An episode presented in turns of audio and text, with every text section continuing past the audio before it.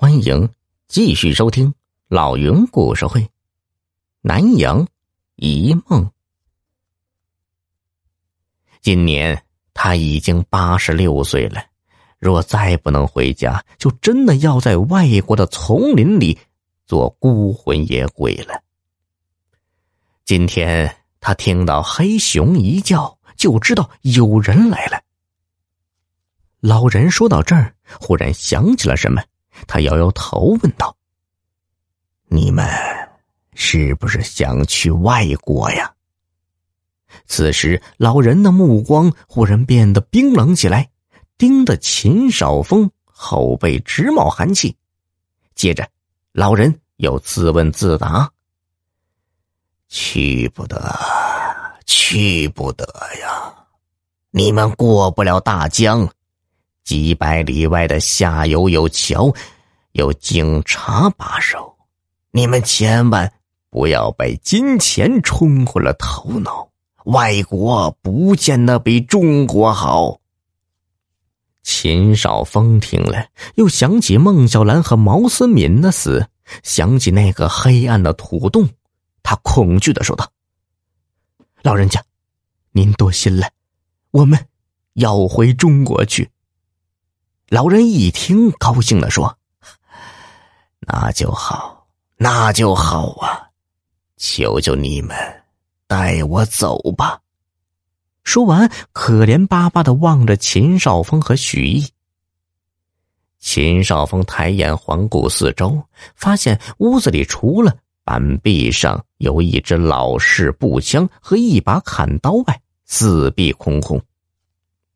他半信半疑的问。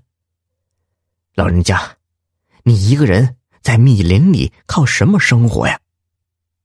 老人指指窗外的几十株板栗树，说道：“是他们养活了我，还有我的黑熊啊。”秦少峰明白了，老人把板栗收藏起来风干，就是他一年的粮食。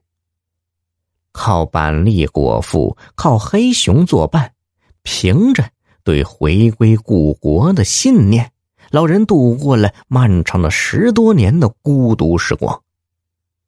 秦少峰感动的说：“老人家，我们也是云南人，我一定带你回去。”老人顿时兴奋的脸上泛起红光，喃喃道：“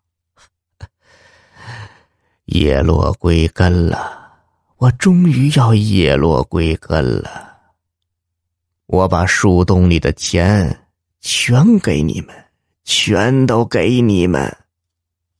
老人家，今天天色晚了，我们好好睡一觉，明天我们带你走。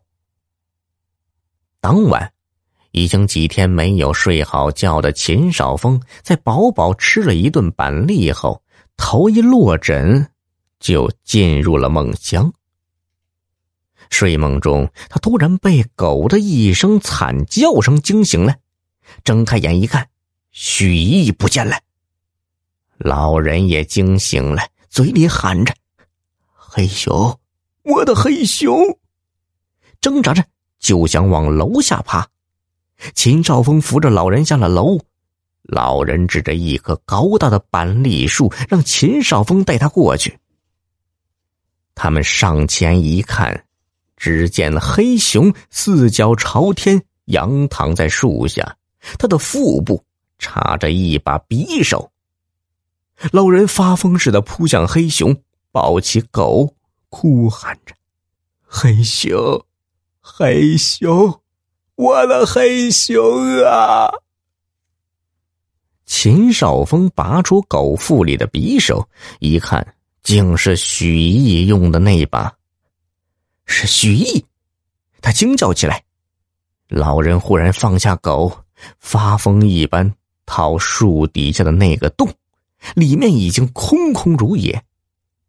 老人跌坐在地，满脸绝望。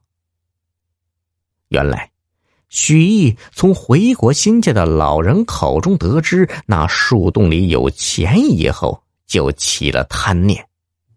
夜里。他趁着老人和秦少峰睡着时，就悄悄爬起来，一个树洞一个树洞的去掏，终于被他找到了。不料，聪明的黑熊一直在暗中监视着他。黑熊见许毅拿着钱想逃跑，就从背后把他扑倒。